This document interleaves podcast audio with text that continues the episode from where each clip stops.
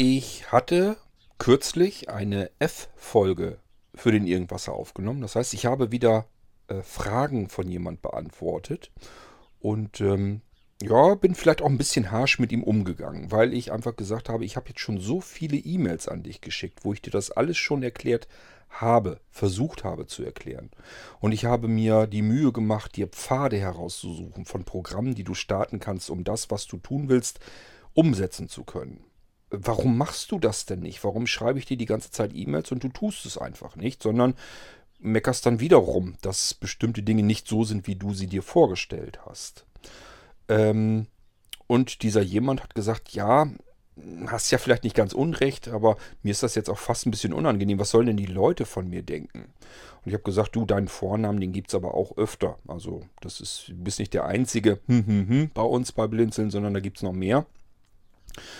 Hab dann aber gedacht, okay, so viele gibt es vielleicht dann doch nicht. Ähm, und ich will auch keine Menschen hier im Irgendwasser irgendwie vorführen oder durch den Kakao ziehen. Und ich habe einfach gemerkt, ist ihm nicht so ganz recht, dass er das veröffentlicht. Er hat es jetzt nicht gesagt, das will ich dir verbieten oder so. Ähm, aber ich habe mir gedacht, okay, du bist vielleicht wirklich ein bisschen harsch drangegangen kannst das ja auch in aller Ruhe nochmal erklären und dann ganz allgemein, ohne ihn jetzt direkt anzusprechen. Vielleicht ist das die bessere Möglichkeit. Wir machen hier also keine F-Folge, sondern wir gehen auf das ein, wo er sich etwas anderes vorgestellt hat. Denn das bleibt uns ja. Es kann ja auch anderen so gehen, dass die sich sagen, Ach, guck an, wusste ich gar nicht. Hatte ich mir auch anders vorgestellt. Es gibt bei allem, was Vorteile hat, gibt es immer auch Nachteile.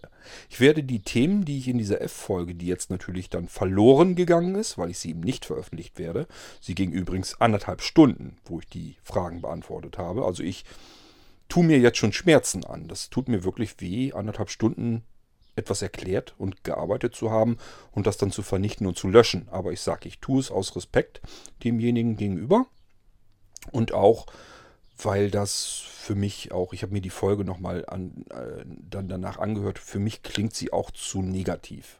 Das kann man positiver hinbekommen und auch allgemeiner und besser. Also deswegen schnappe ich mir die Themen, die da drin vorkamen und erzähle sie euch hier ganz allgemein nochmal informativ und nehme die Themen auch auseinander, sodass wir mehrere Episoden haben, je Thema dann eine Episode.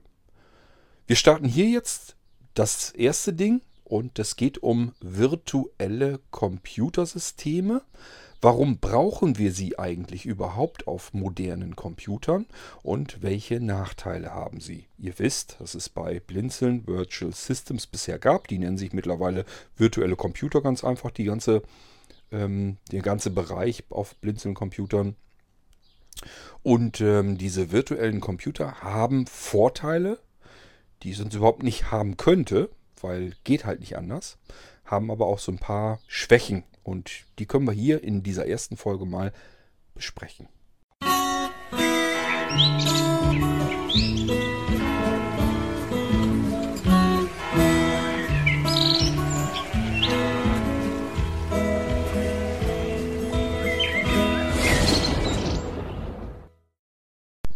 Vielleicht noch mal ganz kurz einleitend. Ähm, das ist immer so ein Problem.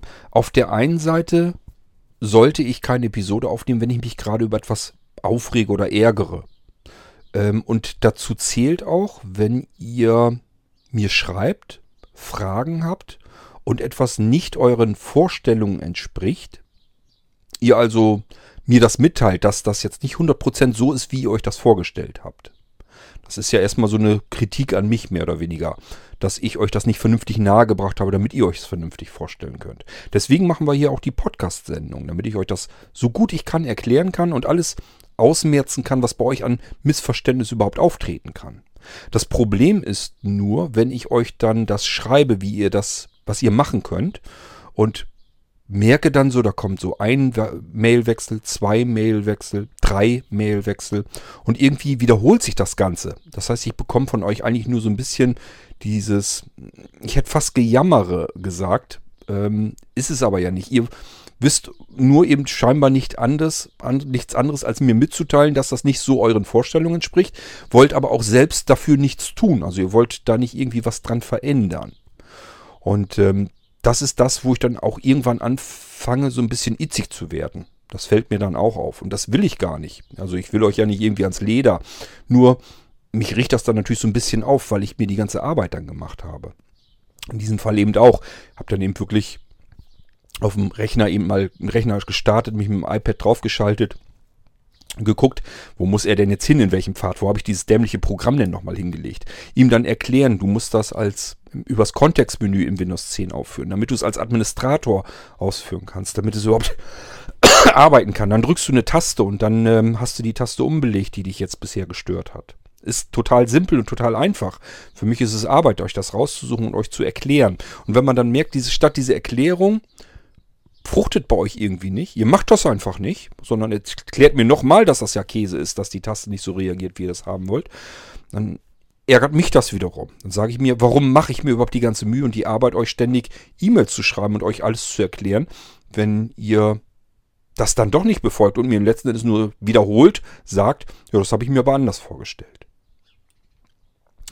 Ähm, das ist der Grund überhaupt, warum ich vielleicht manchmal auch dann ein bisschen zickig klinge in einer F-Folge. Wenn ihr mich ärgert, müsst ihr euch auch zurückgefallen lassen, dass ich dann irgendwann auch so ein bisschen, na, ungeduldiger werde mit euch. Ich will das gar nicht, aber es passiert dann eben. Das ist jedenfalls der Grund, weswegen ich diese anderthalbstündige F-Folge lösche, weil ich mir selbst ein bisschen zu zickig bin dabei äh, bei den Antworten und ähm, weil ich denke, das kriegt man auch allgemeiner hin und weil derjenige, um den es ging, hat gesagt, mein Vornamen, so oft gibt es den ja nun auch wieder nicht und einige werden sich denken können, dass ich das bin. Weiß ich gar nicht, ob mir das so recht ist, ob ich das so toll finde, wenn du mich da jetzt mehr oder weniger so ein bisschen angreifst. Und deswegen habe ich gesagt, ist in Ordnung. Ganz unrecht hat er vielleicht nicht. Du löscht die Folge und machst die Themen, die er hat, machst du trotzdem in dem Irgendwasser, denn die sind ja gut. Ist ja gut, dass wir es im Irgendwasser haben. Denn die äh, Missverständnisse, die er jetzt hat, die kann ich dann hier im Irgendwasser wesens aufklären, sodass die Nächsten, die sich da vielleicht auch für, dafür interessieren, diese Missverständnisse vielleicht nicht haben können, weil sie es vorher gewusst haben. So, wir fangen also an mit dem ersten Thema. Äh, die erste Frage ging sozusagen, ähm, warum sein Windows 7 auf einem neuen Nano-Computer, Nano V3, ähm, warum sein Windows 7 dort auf diesem Gerät, auf einem neuen Computer, langsamer läuft als auf seinem etwas älteren Computer, wo das Windows 7 auch installiert ist. Sind ungefähr dieselben Prozessoren drin, sind ungefähr dieselben Arbeitsspeicher drin, sind ungefähr dieselben Festspeicher drin, SSD-Speicher hat er in dem anderen PC auch drin, SSD-Speicher. Aber er hat bemerkt, seine DOS-Programme, darum geht es nämlich, äh, sind unter Windows 7 auf dem Nano langsamer, die sind träger.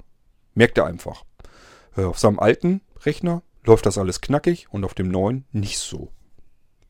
Warum ist das so? Und ich habe ihm das natürlich alles mehrfach erklärt, wie gesagt. Das ist auch der Grund, warum ich dann zuletzt schon fast ein bisschen zickig geworden bin, weil ich einfach keine Lust habe, alles drei, vier Mal zu erklären. Aber ja, ist vielleicht auch so. Manche Leute können sich es einfach schwerer vorstellen, haben eine schlechtere Einschätzung, ein schlechteres Verständnis dafür. Keine Ahnung. Und ähm, ich möchte eigentlich so geduldig sein, das immer wieder zu wiederholen, aber allerdings nicht per E-Mail. Da habe ich dann wirklich keine Lust zu, weil dieses E-Mail-Getippe, da habe ich dann echt keinen Bock zu. Das machen wir dann hier per Podcast. Das ist nicht ganz so schlimm. Brabbeln kann ich ja und das macht auch nicht so viel. Das ist nicht so anstrengend. Ähm, fangen wir mal an mit diesem Windows 7. Also, wenn wir einen neuen Computer nehmen, scheißegal, ob das ein Nano-Computer ist, ein Notebook, ein PC und auch egal, ob ihr das vom Blinzeln kauft oder irgendwo anders, die neueren die, die neuesten Computer haben verschiedene Hardware drinne und verschiedene Software. Und die Software ist in Form von Chipsätzen. Da sitzt einfach Software in einem Chipsatz drin. Und dieser Chipsatz übernimmt meistens mehrere Aufgaben, nämlich die Aufgaben, die wir früher auf Steckkarten in Computern hatten. Beispielsweise ist die Soundkarte, die wir früher eingesteckt haben, ist jetzt in einem Chip drin, in einem Computerchip drin. Und dieser Computerchip ist übrigens ähm, in, also alles auf einem Sockel. Wir reden hier von einem SOC, System on a Chip, und da ist der Prozessor drin. Wir nehmen das als Prozessor wahr, das ist da, wo der Kühler, das Kühlsystem drauf sitzt. Da sind jetzt aber nicht nur der Prozessor drin, sondern eben auch verschiedene andere Sachen, die früher Steckkarten übernommen haben. Ich sage ja, beispielsweise Soundkarte ist im Prozessor mit drin, im Chipsatz. Grafikkarte ist jetzt auch oftmals mit drin im Chipsatz des Prozessors. Und die Grafikchipsatz, das ist nicht so wie früher. Man hat mal eine Weile gesagt, oh, Online-Chipsatz, Online-Grafikchipsatz, die haben nicht viel Leistung und gibt Probleme und so weiter. Die Zeiten sind lange vorbei. Das ist Jahrzehnte schon bald her. Also das vergesst mal wieder. Die Grafikchipsätze, die wir heute in modernen Rechnern drin haben, die sind für, fürs Arbeiten gedacht und für einfachere Spiele. Drei, auch 3D-Spiele kann man damit wunderbar schon spielen. Nur wenn man jetzt High-End will, riesengroße Auflösung mit Leinwand an die Wand geschmissen, äh, 4000 also 4000er Auflösung und so weiter, hochauflösend alles, äh, möglichst ohne irgendwelches Geruckel, ähm, mit ganz vielen Details, also ich sag mal so richtig professionelle Spieler, müssen nach wie vor noch sehr, sehr teure Grafikkarten einbauen. Aber so für den Otto-Normalanwender ist das nicht nötig. Da können wir den Grafikchipsatz nehmen, der in unserem ähm, integrierten Chipsatz schon drin sitzt. Controller sind mit drin. Unsere ganzen USB-Ports am Rechner, da ist keine Steckkarte mehr drin, wo die Kabel von drinnen da reinführen, sondern das geht alles letztendlich an die Anschlüsse im Mainboard. Äh, Wenn es die hinteren USB-Anschlüsse bei einem Tower-PC zum Beispiel sind, die sind direkt am äh, Mainboard verlötet und die vorderen ähm, USB-Ports sind mit einem Kabel aufs Mainboard geführt. So und von dort aus, im Mainboard geht es aber auch weiter Richtung Sockel und da steckt wieder unser Prozessor und so weiter alles drin und entweder ist da ein Controller-Chipsatz mit drin oder unser Mainboard hat tatsächlich noch einen eigenen Controller-Chipsatz, das je nachdem. Also es gibt verschiedene Möglichkeiten, was alles in solch einem kompletten Chip drinne stecken kann an Funktionalität. LAN ähm, also unser LAN-Controller, äh, das wir mit dem Internet, mit dem DSL und so weiter verbunden sind. Festplattencontroller, die alten SATA-Controller stecken ja noch drin. Da kann man ja auch SSDs anklemmen. Es gibt aber auch neuere M.2-Controller zum Beispiel, die mit modernem NVMe-RAM, ach, RAM, äh, mit NVMe SSD-Speicher, sind aber Platinen so wie RAM. Apropos RAM, Arbeitsspeicher, braucht man auch einen Controller dafür. Das steckt da alles drin und das sind alles Sachen, die werden jedes Jahr natürlich auch mit modernisiert. Allein Intel ähm, schmeißt jedes Jahr eine neue Prozessorgeneration raus. Und wenn ihr sagt, in meinem alten Computer ist ein i5-Prozessor drin. Und jetzt kaufe ich mir wieder einen PC, der hat auch einen i5-Prozessor drin. Warum läuft denn jetzt das Windows 7 auf meinem alten i5-Prozessor von vor ein paar Jahren und auf dem neuen soll es angeblich nicht laufen? Kann ja nicht sein. Ist ja auch ein i5-Prozessor. Ja, das ist richtig. Ich habe als Beispiel in meiner Antwort-Episode genannt, es gibt Autofahrer, die haben 1977 schon einen VW Golf gefahren. Es gibt Autofahrer, die haben sich einen nagelneuen VW Golf gekauft und dazwischen stecken ganz viele Generationen von VW Golfs. Und jeder Golf war ganz anders. Man kann den neuen nicht mit dem alten vergleichen. Das geht überhaupt nicht. Es gibt neue Golfs mit Elektroantrieb. 1977 gab es das noch nicht. Es gibt neue Golfs, die können mit, keine Ahnung, Biogas fahren. Das gab es 1977, glaube ich, noch nicht. Ähm, es gibt neue Golfs mit Automatikgetriebe. Ich bin mir nicht ganz sicher, ob es 77 auch schon einen Golf mit Automatikgetriebe gab. Ähm, es gibt Kurvenlicht, gab es damals nicht. Und, und, und. Es geht also immer so weiter. Und genau das gleiche passiert mit den Dingern auch. Das heißt trotzdem Golf. In unserem Fall ist es der Intel i5 Prozessor als reines Beispiel genannt. Und der ist eben heute, in dem heutigen Rechner, den ich mir heute neu kaufe, ganz anders als der i5 Prozessor noch vor ein paar Jahren. Der verbraucht zum Beispiel weniger Strom. Er kann mehr Leistung bringen, ohne dabei heißer zu werden. Also produziert je Leistung weniger Abwärme. Diese Abwärme muss ähm, dementsprechend nicht so kraftvoll äh, wieder raustransportiert werden aus dem Computer. Das heißt, ich kann mit leiseren Lüftern arbeiten. Wenn euch das mal aufgefallen ist, waren früher Prozessorlüfter in alten PCs relativ laut. Da kam manchmal so ein richtiger Föhn raus.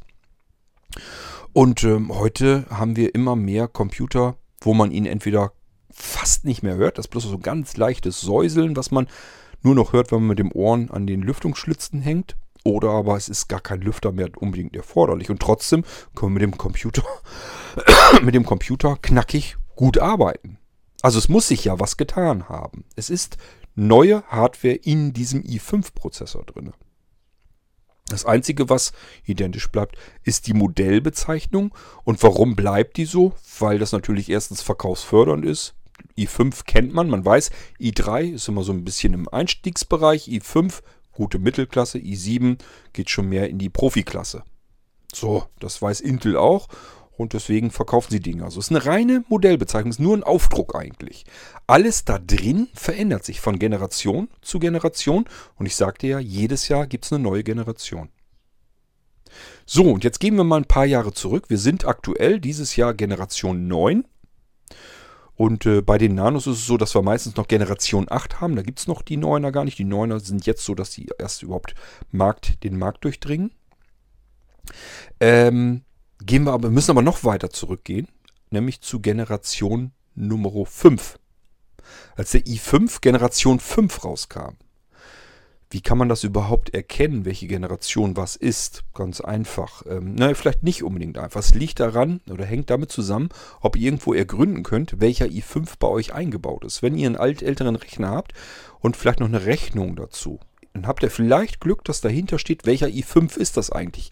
Das könnte zum Beispiel sein ein 5550 oder ein 5550U. Ähm, dann ist es zum Beispiel Generation 5, einfach die erste Zahl von diesem Wert nehmen. Also von der 5000er Serie die 5 nehmen, dann ist es die fünfte Generation des Intel i5. Wir haben auch den Intel i5 in der vierten Generation. Dann ist es eine 4000, ja, alles Mögliche. Also kann 4200, 4400, 4440, so in dem Bereich kann das eben sein. 4570, also es gibt verschiedene ähm, Modellbezeichnungen da drin. Die haben einfach mit den Werten und so weiter zu tun. Die, also die Leistung dieses Prozessors. Und die Gruppe, die erste Ziffer davon sozusagen, die 4 da in diesem Fall bei der 4000, die sagt uns, okay, vierte Generation.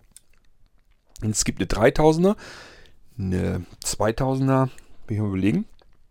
Doch, gab es glaube ich auch. Die Tausender gab es glaube ich nicht. Davor waren die Werte dreistellig. Das heißt, das Ganze ist also noch älter. Es geht nicht nur, dass wir die Tausenderstellen nehmen können, sondern es geht dann noch weiter zurück. Es gab nämlich auch dreistellige Bezeichnungen der Intel i3, i5 Prozessoren. so, wenn wir jetzt Windows 7 haben wollen auf unserem Computer, und darum geht es ja hier, ähm, dann können wir das installieren bis zur Intel Generation 5. Ich habe eben gerade erzählt, wir sind jetzt bei Generation 9 und was den Nano angeht, sind wir noch bei Generation 8. Das spielt auch keine große Rolle, also nicht, dass ihr denkt, oh, äh, Generation 8 und 9 kommt jetzt, vielleicht warte ich noch ein bisschen, dann gibt es eine Generation 9. Kann gut sein. Der Unterschied dazwischen ist so minimal, dass ihr ihn nicht feststellen werdet in der Praxis. Das ist ein messbarer Wert. Der wird zum Beispiel nochmal wieder vielleicht ein Watt weniger Strom verbrauchen bei gleicher Leistung. Oder aber er macht nochmal 5 Grad Celsius weniger Abwärme bei der gleichen Taktzahl. Also der hat meistens, die Intel hat die ganzen letzten Jahre hauptsächlich daran herumgeschraubt, die Leistung beizubehalten, geringfügig zu steigern, merkt man aber im Alltag nicht. Und ähm, gleichfalls die Abwärme des Prozessors zu reduzieren. Somit kann ich leisere Lüftungen und so weiter einbauen. Teilweise sogar ganz auf ein ähm, ja, aktives Lüftungssystem verzichten. Hauen eine Passivlüftung rein, also eine Heatpipe zum Beispiel, die nach außen führt, dann irgendwelche Kühlrippen oder irgendwie sowas. Oder Wasserkühlung kann ich natürlich auch einbauen. Damit hätte ich vorher schon das ganze Ding leise kriegen können. Jedenfalls gibt es so verschiedene Möglichkeiten, wie man Prozessor ähm, kühlt man muss irgendwie zusehen, dass man die Abwärme rauskriegt. Und maßgeblich hängt davon die Prozessorgeneration ab, wie viel Abwärme sie bei gleicher Leistung produziert, die ich entlüften muss, je nachdem laut oder leise, und wie viel Strom ich verbrauche. Und der Stromverbrauch, da sagt ihr euch, na, ob ich jetzt ein Watt mehr oder weniger verbrauche, das spielt doch keine große Rolle. Das stimmt, solange ich es mit einem Desktop-Computer zu tun habe, den ich in meine Steckdose stecke. Da macht es tatsächlich keinen Unterschied. Den merkt ihr am Jahresende nicht. Das ist jetzt nicht so, dass ihr da sagen könnt, ach, ich habe mal eben 10 Euro gespart. Firlefanz, das ist im unteren Münzbereich ob das Ding jetzt ein Watt mehr oder ein Watt weniger verbraucht. Das bringt nichts. Aber wo es was bringt, ist in der Akkulaufzeit. Denn ich möchte natürlich ganz gerne leistungsfähige Systeme haben, auch unterwegs in mobilen Computern. Und ich kann den Akku aber nicht unbegrenzt ständig vergrößern. der darf auch nicht so viel Gewicht haben. Ich will ja auch kleine, leichte, dünne Geräte haben. Und der Akku soll trotzdem länger halten, als er früher gehalten hat. Also bleibt mir gar nichts anderes übrig, als den Stromverbrauch in diesen Geräten zu reduzieren. Das schaffe ich, indem ich erstens die Chipsätze zusammendrücke, sozusagen in einen Chip hinein. Deswegen kommen wir nämlich wieder, warum haben wir das eigentlich jetzt überhaupt so, dass wir das, was früher in der Grafikkarte und in der Soundkarte extra war, warum wir das jetzt eigentlich in einem Chip? Auch das spart uns Strom. Und das ist auch nichts mehr, was wir noch gewaltig großartig verbessern konnten. Soundchipsatz, die sind alle mittlerweile so gut, dass sie vollkommen für alles Mögliche ausreichen. Und deswegen kann man ihn jetzt auch fest mit in den Prozessorsockel mit einbauen. Und dementsprechend kann man sagen, ich brauche keine weitere Steckkarte mehr mit Strom zu versorgen. Und wenn wir mit ähm, mobilen Geräten arbeiten wollen, wird es viel wichtiger, weil jetzt geht es nicht mehr darum, wie viel Strom und damit Kosten können wir eigentlich einsparen, sondern wie lange können wir mit unserem Akku da drin eigentlich äh, arbeiten. Während wir früher ganz oft Notebooks hatten im normalen durchschnittlichen Preisbereich, die nach drei oder dreieinhalb Stunden, selbst wenn sie neu waren, schon am Ende waren, dass sie da schon am Meckern waren, oh, jetzt lad mal hier den Akku langsam wieder auf. Das lag an diesen ganzen Stromverbrauchern da drin. Und mittlerweile, wenn man mal so guckt, kann so ein Notebook auch mal sechs, sieben, acht Stunden und länger halten. So, und wenn der Akku nicht größer und schwerer geworden ist, das ist er nämlich nicht, die sind, wenn er mal so einen Akku jetzt in, der Hand, in die Hand bekommt, die sind nämlich leichter geworden und dünner. Und das wirkt sich natürlich auf das Gewicht des ganzen Notebooks aus.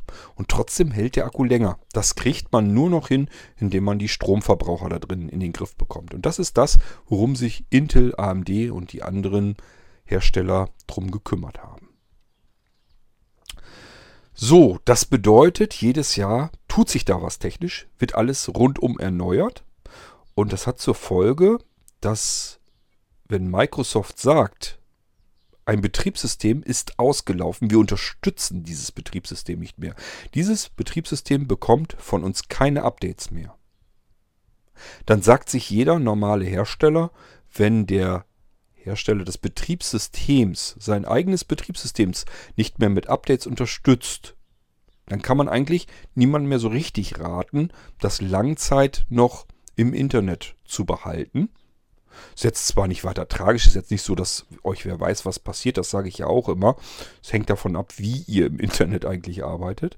Ist jetzt also nicht unbedingt eine Katastrophe, aber man muss sich um verschiedene Dinge auch kümmern. Beispielsweise, ähm, wenn man Remote Desktop freigeschaltet hat, die verschiedenen Ports in Windows 7, dann hat man eigentlich ganz schnell einen Angreifer bei sich auf dem Rechner, der den Rechner kapert, weil er über diese RDP-Ports, ähm, die haben lange Zeit keine Updates erfahren und es sind Lücken bekannt geworden. Microsoft will die nicht mehr so richtig stopfen und somit haben wir Angriffsflächen. Und wenn wir diese Ports freigegeben haben nach draußen, ist standardmäßig eigentlich nicht so der Fall, es sei denn, man hat verschiedene Einstellungen verändert in Windows, dann können eben von außen andere Leute auf meinen Rechner zugreifen. Das wollen wir natürlich nicht. Ähm, also brauchen wir Updates. Microsoft sagt aber, Windows 7 äh, äh, gibt es nicht mehr. Das ist jetzt vorbei. Windows 7 war gestern, heute ist Windows 10. Und dann sagen sich die Hersteller, gut, wenn Microsoft das sagt, dann können wir jetzt auch sagen, okay, es gibt keine Treiber mehr für Windows 7. Weil man kann keinem mehr da draußen empfehlen, ein neues Windows 7 aufzusetzen auf einem neuen Rechner. Also jetzt ganz neu anzufangen mit Windows 7, mit einem Betriebssystem, das von Microsoft nicht mehr weiter versorgt wird.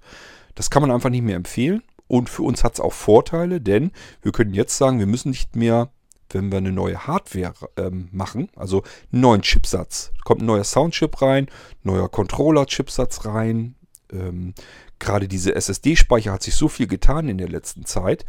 Äh, die Controller da drin, ich müsste als Hersteller des Controllers jedes Mal für alle Betriebssysteme Treiber programmieren. Da sitzt Entwicklungszeit und Aufwand drin, kostet Geld. Die Dinge auch supporten, weiter pflegen. Ähm, Sicherheitslücken, Lücken auch da drin stopfen und so weiter. Und ob ich das für fünf Systeme tue, weil ich zum Beispiel sage, dieser Treiber, den brauche ich auch noch für Windows XP, für Windows 7, für Windows 8, für Windows 10, für 32-Bit-Systeme, für 64-Bit-Systeme. Und ähm, ich habe es plötzlich mit 6, 7, 8 Treibern zu tun, die ich pflegen muss für einen Chipsatz, den ich da jetzt neu auf den Markt werfe. Das wollen die natürlich auch nicht. Und deswegen sagen die sich, Microsoft unterstützt dieses Betriebssystem nicht mehr. Dann tun wir das auch nicht. Und wir stellen die Treiberpflege ein. Das heißt, ab jetzt kommt unsere Hardware auf den Markt, ohne dass es von Windows 7 unterstützt wird. Es gibt keine Treiber mehr für Windows 7. Treiber benötigen wir, damit ein Betriebssystem mit der Hardware kommunizieren kann damit es auf dieser Hardware laufen kann, brauchen wir eine Schicht, eine Software-Schicht dazwischen, damit das Betriebssystem normal arbeiten kann und die Hardware, die neue, auch arbeiten kann. Die müssen sozusagen eine Art Dolmetscher dazwischen haben und das ist das, was eine Treiber-Software macht. Die ähm, dolmetscht sozusagen die Sprache des Betriebssystems rüber zur Sprache der Hardware. Die sitzt dazwischen. Und wenn diese Schicht fehlt, dann ist das so ähnlich, als wenn wir uns mit jemandem unterhalten wollen aus einem fernen Land, dessen Sprache wir nicht können. Er kann unsere Sprache nicht. Und leider klingt diese Sprache auch so viel anders, dass wir kein einziges Wort verstehen. Wir haben keinen Dolmetscher mehr. Früher hatten wir, wir sprechen Windows 7 und ähm, der andere da draußen, der mir jetzt gegenüber sitzt, der spricht Hardware. Und wir hatten früher immer vom Anbieter der Hardware, ist ein blöder Vergleich, ich weiß, aber ich versuche es euch ein bisschen anschaulicher zu machen, haben wir immer einen Dolmetscher mit dazu bekommen. Ähm, wie kann ich es denn besser machen, meine Güte? Dass wir sagen, ähm, ich habe mich sonst immer mit jemandem unterhalten von einer Firma und diese Firma hat den Techniker meinetwegen rausgeschickt, mit dem ich mich eigentlich über irgendwas unterhalten soll, über ein technisches Thema. Ich kann kein Chinesisch, dieser Chinese kann kein Deutsch. Und die Firma des Chinesen hat aber immer einen mit dabei gestellt und der kann übersetzen zwischen Deutsch und Chinesisch. So, und das wäre jetzt ein Windows 7 System. Jetzt haben wir vielleicht noch Windows XP, das heißt, ich habe noch jemanden, der kann, äh, was können wir denn sonst noch? Indonesisch. Keine Ahnung, gibt es ja verschiedene, verschiedene Sprachen da drin. Ähm, wo ich gerade dabei bin. Der kann Gujarati. Das ist nämlich eine Sprache. Ist keine, keine Musik, sondern eine Sprache. Ähm, und der kann Gujarati. Ich kann kein Gujarati und der Mann, der mir gegenübersteht, kann kein Deutsch. Wieder, die Firma stellt einen Dolmetscher mit bereit. Der Dolmetscher kann Deutsch und Gujarati. Wir beide können uns jetzt plötzlich unterhalten über den Dolmetscher. Das ist das Konzept, was Betriebssysteme, Hardware und der Treiber macht. Wir sind Betriebssystem, wir sprechen Deutsch. Ähm, die Hardware ist der Chinese oder aber ähm, der Gujarati-Mensch. Ich glaube, es ist eine indische Sprache oder was war das, glaube ich. Ähm, und die Dolmetscher sind die Treiber. Und jetzt sagt sich die Firma, okay, äh, das wird jetzt alles nicht mehr unterstützt. Diesen Menschen da draußen, der, ähm, der Deutsche ist, den, den gibt es jetzt gar nicht mehr für uns gar nicht mehr so oft, den braucht man jetzt nicht mehr. Also brauchen wir auch keinen deutschen Dolmetscher mehr. Das stellen wir jetzt ein. Kostet alles einen Haufen Geld, unsere Dolmetscher. Die brauchen wir für bestimmte Sprachen einfach nicht mehr. Weil eben keine neuen Deutschen nachkommen. Mein Güte, ist das ein fürchterliches Beispiel. Ähm, ich hoffe bloß, ihr wisst, was ich meine. Also, Microsoft sagt, Windows 7 unterstützen wir nicht mehr, gibt keine Updates mehr. Und die Hersteller sagen sich, alles klar, wir machen neue Hardware weiterhin, aber es gibt eben noch keine Windows 7 Treiber mehr. Und jetzt haben wir ein Betriebssystem, Windows 7, das wir auf neue Hardware laufen lassen wollen, haben aber keinen Dolmetscher mehr. Die beiden können sich nicht mehr unterhalten.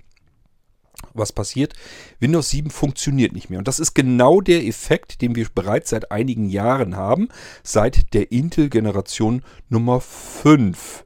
Ja, ist nicht ganz richtig, das war die letzte Generation, wo ein Windows 7 problemlos drauf lief. Da hat Intel noch Treiber bereitgestellt für die Generation 5 seiner Intel-Prozessoren. Beziehungsweise genauer gesagt seiner Chipsätze ist nämlich nicht, eigentlich nicht der Prozessor das Problem, der Hauptprozessor da drin, die eigentliche CPU, sondern der Chipsatz, der mit integriert ist, der ist das Problem. Dafür brauchen wir Treiber, der stellt verschiedene Funktionen bereit. Und wenn es diese Treiber nicht gibt, kann unser Betriebssystem nicht an diese Funktionen heran. Und für ihn gibt es dann diese Hardware auch gar nicht. Der kennt die Hardware nicht. Wenn wir Windows 7 auf einem solchen Rechner installieren wollen, haben wir zwei Effekte. Entweder uns fliegt Windows 7 sofort um die Ohren, weil er kann erst gar nicht mit dieser Hardware, die da drin ist, überhaupt irgendetwas anfangen. Oder aber er startet und wir können es nirgendwo drauf installieren, weil er die Speichercontroller da drin zum Beispiel gar nicht erkennt. Der sagt sich, okay, Arbeitsspeicher habe ich gefunden, komme ich mit klar. Ich habe hier auch noch unser CD- und DVD-Laufwerk, da komme ich auch mit klar. Oh, da sind USB-Ports, kenne ich auch noch, kann ich auch noch was mit anfangen. So, und jetzt wird es langsam schwierig. Ähm, jetzt will er nämlich gucken, wo kann ich denn mein Betriebssystem, mein Windows 7 drauf installieren. Und der Speichercontroller da drin ist neuer, Windows 7 kennt ihn noch gar nicht. Ist zum Beispiel moderne SSD M.2 Speicher drin. Gab es alles ja noch gar nicht, als Windows ähm, 7 auf den Markt kam. Und der Hersteller bietet mir auch keinen Treiber dafür an, kein Stückchen Software als Dolmetscher dazwischen. Also kann ich mein Windows 7 zwar starten auf solch einem Rechner, weil CD geht, Arbeitsspeicher geht, aber ich kann es nirgendwo installieren. Speicher geht nicht. Versteht ihr das Problem? Ich habe also ein Betriebssystem, was einfach schlicht und ergreifend nicht mehr unterstützt wird. Weder von dem Hersteller des Betriebssystems, in dem Fall Microsoft, noch vom Hersteller der Hardware, in dem Beispiel Intel. AMD macht es allerdings ganz genau, sonst sind die beiden führenden Desktop-Prozessor- und Chipsatzhersteller. So, wenn uns das erstmal klar ist, dass wir Windows 7 auf neuen Computern, auf neuer Hardware nicht laufen lassen können, dann haben wir ein Problem, nämlich dann, wenn ihr gerne eure alte Software und eure, eure alten Systeme weiter benutzen möchtet. Ihr sagt euch, Windows 10 möchte ich noch nicht so gern mitarbeiten, ich möchte weiter mit meinem Windows 7 arbeiten. Schlimmer noch, und das ist wirklich, ich weiß nicht so richtig, was die sich dabei gedacht haben. Schlimmer noch ist, wenn ihr alte DOS-Software äh, mit alter DOS-Software weiterarbeiten möchtet. Und das hatte ich in diesem Fall, wo ich die jetzt gelöschte F-Folge, wo ich da nochmal drauf eingegangen bin. Diese Person wollte mit seinen alten DOS-Programmen weiterarbeiten. So. Geht, also ich hoffe, ihr versteht das Problem, geht gar nicht. Da läuft weder ein altes DOS-Programm auf neuer Hardware, noch ein ähm, Windows 7, noch ein DOS im Windows 7. Das können wir da alles knicken auf den Dingern. Es geht mittlerweile nämlich dahin, das bemerke ich jetzt so langsam aber sicher, dass die ganzen neueren Chipsätze noch nicht einmal mehr 32-Bit-Treiber bekommen. Das bedeutet, wir können alles, was so 32-Bit von früher ist, können wir auf den Dingern gar nicht laufen lassen. Das ist mit normaler Software von Windows eigentlich abwärtskompatibel, ist kein großes Problem. Aber die alten DOS-Programme, da kriegen wir jetzt Schwierigkeiten. Die müssen eine ein 32-Bit-System übergeordnet noch wenigstens haben. Die brauchen ein Windows mit 32-Bit, damit sie selber in ihrer jeweiligen Schicht überhaupt noch arbeiten können. So, das bedeutet, diese Person ist an mich herangetreten und gesagt, ich will noch Windows 7 haben und ich möchte auch meine alten Programme weiter benutzen. Geht das auf einem Nano oder geht das nicht? Und da habe ich gesagt, lass mich mal kurz überlegen, wie wir das am besten machen können. Direkt drauf Gehen wird's nicht, habe ich aber auch damals so gesagt. Hat er irgendwie ignoriert, nicht verstanden, keine Ahnung. Dann habe ich gesagt, ich mache mir aber mal einen Kopf, wie wir das hinkriegen, dass deine alten Programme weiterlaufen. So, und dann habe ich gedacht, okay, du hast ja die virtuellen Computer auf Blinzeln-System. Da läuft ja sowieso schon Windows 7, 32 Bit. Und dann habe ich ihm gesagt, sieh mal zu, dass du deine alten DOS-Programme zu mir rüber bekommst möglichst ohne persönliche Daten, dass ich da gar nicht, will da nicht reingucken und nichts, ähm, sondern einfach nur irgendwelche DOS-Programme, die, mit denen du gerne arbeiten möchtest. Und dann probiere ich mal, ob das läuft. Ich kann es dir so nicht sagen. Ich wüsste jetzt auch nicht, selbst wenn ich hier jetzt irgendwelche DOS-Programme rauskrame, habe ich natürlich auch noch und probiere die aus und die funktionieren, heißt das ja noch lange nicht, dass deine Programme auch funktionieren. So, hat er gemacht, hat mir einen USB-Stick geschickt, seine alten DOS-Programme drauf und ich sehe zu, dass das alles läuft, installiere das und probiere das aus und sag, jo, läuft, kriege ich hin.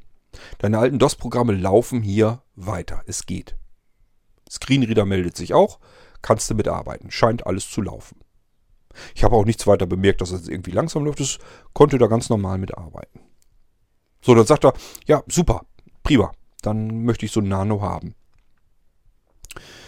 Ähm, er hat es aber nicht verstanden, dass Windows 7 nicht real auf den Nano installiert werden kann, weil er immer gedacht hat, i5 habe ich vorher, Windows 7 läuft, ganz normal da drauf. Mein Nano ist auch wieder i5, da läuft auch Windows 7 dann ja drauf. Alles klar, funktioniert. Funktioniert auf meinem alten, funktioniert auf meinem neuen. Dass wir auf dem neuen ganz andere Wege schaffen müssen und warum wir die schaffen müssen, habe ich ja eben deutlich versucht zu erklären. Ähm, das hat er nicht registriert. So, und jetzt passiert folgender Effekt. Wir haben einen großen Vorteil gegenüber allen anderen Computern, die da draußen sind. Bei Blinzeln können wir nämlich sagen, ja, du kannst mit deinen alten DOS-Programmen weiterarbeiten auf einem Blinzeln-Computer. Muss man erstmal hinkriegen. Wenn ihr in einen Laden bei euch vor Ort geht und sagt, ich habe hier alte DOS-Programme, kann ich die, wenn ich bei dir einen neuen Computer kaufe, kann ich die da drauf laufen lassen, müsste der euch normalerweise sagen, äh, und er macht dicke Backen. Und wenn ihr dann sagt, na gut, DOS vielleicht nicht, aber kriegst du wenigstens mal Windows 7 wieder zum Laufen, den Rest kann ich mir selber machen, wird der wahrscheinlich sagen, Nee, da ist Windows 10 drauf. Und das bleibt da auch drauf. So, und wenn er, wenn ihr ganz viel Glück habt, dann wird dieser Händler ein bisschen mehr sich um euch kümmern und sagen, ich besorge dir einen PC, wo das geht. So, das Einzige, was er tun kann, ist dann einen mehrere Jahre alten Computer, alte Hardware, euch zu besorgen. Würde ich hier auch vielleicht hinkriegen. Müsste mal gucken. Irgendwo im Lager, irgendwo sind garantiert noch alte Rechner, stehen da noch mit älteren Intel-Generationen, wo ich dann auch noch ein Windows 7 drauf zum Laufen kriege. Unter anderem habe ich ja noch den alten Intel Nano Generation 5 äh, mit einem i3-Prozessor drin. Da würde ich ein Windows 7 zum Beispiel noch zum Laufen bekommen. Intel hat ab Generation 6 gesagt, wir stellen den Support von Windows 7 ein. Jetzt gibt es keine Treiber mehr für Windows 7. Es gab dann noch eine ganze Weile weiterhin Wildwest-Treiber. Da müsste man auch so weit ausholen. Ähm, Firmen, die zum Beispiel USB-Controller und so weiter bauen oder Speichercontroller oder was auch immer, die bauen auch meistens ein Grundgerüst der Treiber erstmal mit. Und dann kann jemand, der sich diese Software, ist erstmal eigentlich nur Software, die Intel dann in seinen Chipsatz integrieren möchte, die Funktionalität integrieren möchte als Software, ähm, kann dann sagen, okay, das Grundgerüst des Treibers gib mir mal auch. Ich baue da sozusagen meine, mein, mein Layout sozusagen drüber. Dann sieht das so aus, als wenn das von Intel ist, ist aber gar nicht von Intel, ist von einem anderen, der sich um ganz andere Sachen kümmert. Speichercontrolling zum Beispiel. Ähm, und deswegen, wenn Intel sagt, wir machen keine Treiber mehr, kann es passieren, dass noch eine Weile von dem jeweiligen Anbieter des Controllers aber noch so einen Wildwest-Treiber gibt, den man noch mit integrieren kann. Und das ist das, was ich bei Generation 6 gemacht habe. Als wir von der Intel Generation 5 auf 6 gekommen sind, haben das war noch zu Zeiten, wo das gerade mit Windows 10 alles so im Gange war. Und da haben viele gesagt, ich möchte aber noch ein Windows 7. Ich mag Windows 10 noch nicht so und Windows 7 will ich aber auch noch mit drauf haben. Ihr bietet Multi-Boot-Systeme, super, will ich Windows 7 und Windows 10 haben. Und wenn das ein Intel Generation 6 war, habe ich gesagt, ich tue, was ich, ich, ich schaue, was ich tun kann, ähm, ohne irgendwelche Versprechen zu machen. Was habe ich dann gemacht? Ich habe die Windows Setup-Dateien ähm, selber modifiziert. Das heißt, ich habe die Treiber, diese Wildwest-Treiber mir mühselig im Internet zusammengesucht und die in das Setup integriert. Das ist ein riesen Berghaufen Arbeit. Die Treiber dazu einzupflegen, dann eine Installation durchzuführen, zu schauen, funktioniert alles. Wenn nicht, wieder von vorne anfangen. Ähm, also nochmal wieder alles öffnen, wieder Treiber raus, andere Treiber wieder rein, nochmal wieder das ganze Ding zusammenbauen, äh, wieder brennen, ähm, Image draus machen, wieder installieren, gucken, funktioniert es, funktioniert nicht, also nochmal wieder dabei. Das hat oftmals mehrere Wochen gedauert, bis ich verschiedene Rechner auch auf Intel 6 drin hatte, dass das Windows 7 darauf wieder lief. Ähm, das funktionierte dann irgendwann so Richtung Windows, ach, Windows, ähm, äh, Intel Generation 7 dann auch nicht mehr. Dann gab es wirklich gar keine Treiber mehr. Auch die Hardware-Hersteller haben dann gesagt, okay, wir machen da, kümmern uns auch nicht mehr um Windows 7 und somit ging auch das dann nicht mehr. Und deswegen ist es heute, wenn man sich heute einen neuen Rechner kauft, nicht möglich, ein Windows 7 darauf so ohne weiteres zu installieren. Da muss man irgendwelche Tricks anwenden. So, ich will euch aber ja nicht im Stich lassen und ich will euch auch nicht immer sagen, geht nicht, geht nicht, geht nicht, sondern ich möchte euch natürlich weiterhelfen. Und ich kann das gewisserweise nachvollziehen, dass ihr sagt, ich brauche aber ein Windows 7 und ich habe aber hier auch noch DOS-Programme, die will ich auch noch benutzen. Und ich mache mir da natürlich schon die Arbeit und einen Kopf drum, wie kann man das denn hinkriegen, auch auf den neuen Maschinen noch. Also Zustand ist, ihr geht irgendwo in einen normalen Laden, sagt, ich möchte einen nagelneuen Rechner haben mit einem alten Betriebssystem drauf und der wird euch sagen, geht nicht, kann ich nicht. Das ist etwas, das will ich nicht tun. Ich möchte euch sagen können, lasst mich mal nachdenken, wie ich es mache, wie wir es am besten hinkriegen, wie wir zu deinem Ziel, das du dir da gesetzt hast, wie wir da hinkommen. Und dann habe ich ein Ziel erarbeitet, dann geht es darum, mal ausprobieren. Und wenn ich sage, ja, funktioniert prinzipiell, geht, dann sage ich euch das auch so. Nun haben wir aber noch ein weiteres Problem, nämlich, dass ihr es vielleicht gar nicht so richtig verstanden habt und eine ganz andere Vorstellung davon habt. Ihr vergleicht das jetzt mit eurem vorherigen Rechner und sagt, das läuft ja langsamer. Das Windows 7, was ich jetzt bekommen habe auf dem Nano-Computer, läuft, obwohl die Hardware ungefähr die gleiche ist. Ich habe da auch wieder eine i5 drin. Ich habe so und so viel Arbeitsspeicher drin. Ich habe eine SSD drin. Das habe ich in meinem alten Rechner, das habe ich in dem neuen. Die Hardware ist ungefähr die gleiche und trotzdem läuft das Windows 7 auf dem neuen Nano langsamer. Kann doch nicht sein. Du hast doch gesagt, müsste eigentlich schneller laufen. Was passiert denn jetzt? Auf eurem alten Rechner läuft das Windows 7 direkt auf der Hardware. Und euer DOS-Programm in Windows 7 im DOS-Layer von Windows 7. Das heißt, es kommt direkt an die Hardware ran, läuft knackig, funktioniert wunderbar. Auf dem Nano passiert jetzt etwas anderes. Wir haben es jetzt möglich gemacht, dass eure DOS-Programme jetzt laufen auf einem Rechner, wo sie normalerweise nicht laufen können. Geht nicht. Gibt keine Treiber, System wird nicht unterstützt, funktioniert nicht. Eure alte Software würde da nicht mehr laufen. Ich habe es jetzt aber trotzdem hinbekommen, indem ich gesagt habe, okay, wir haben ja unsere virtuellen Computer, ich installiere einen virtuellen Computer. Na, wir müssen weiter vorne anfangen. Ich installiere ja erstmal auf den Nano-Computer, auf die Hardware, ein Betriebssystem. Das kann jetzt nur Windows 10 sein, weil, habe ich eben erklärt, ältere Betriebssysteme gehen nicht. Muss also ein Windows 10 drauf als die Software, die ihr vorher unter Windows 7 vielleicht auf einem alten Rechner habt, ist jetzt Windows 10 auf einem neuen Rechner. Hardware, Betriebssystem und dazwischen die Treiberschicht. So, jetzt haben wir aber ja noch kein Windows 7 und das läuft ja auch nicht auf der Hardware. Wie machen wir das?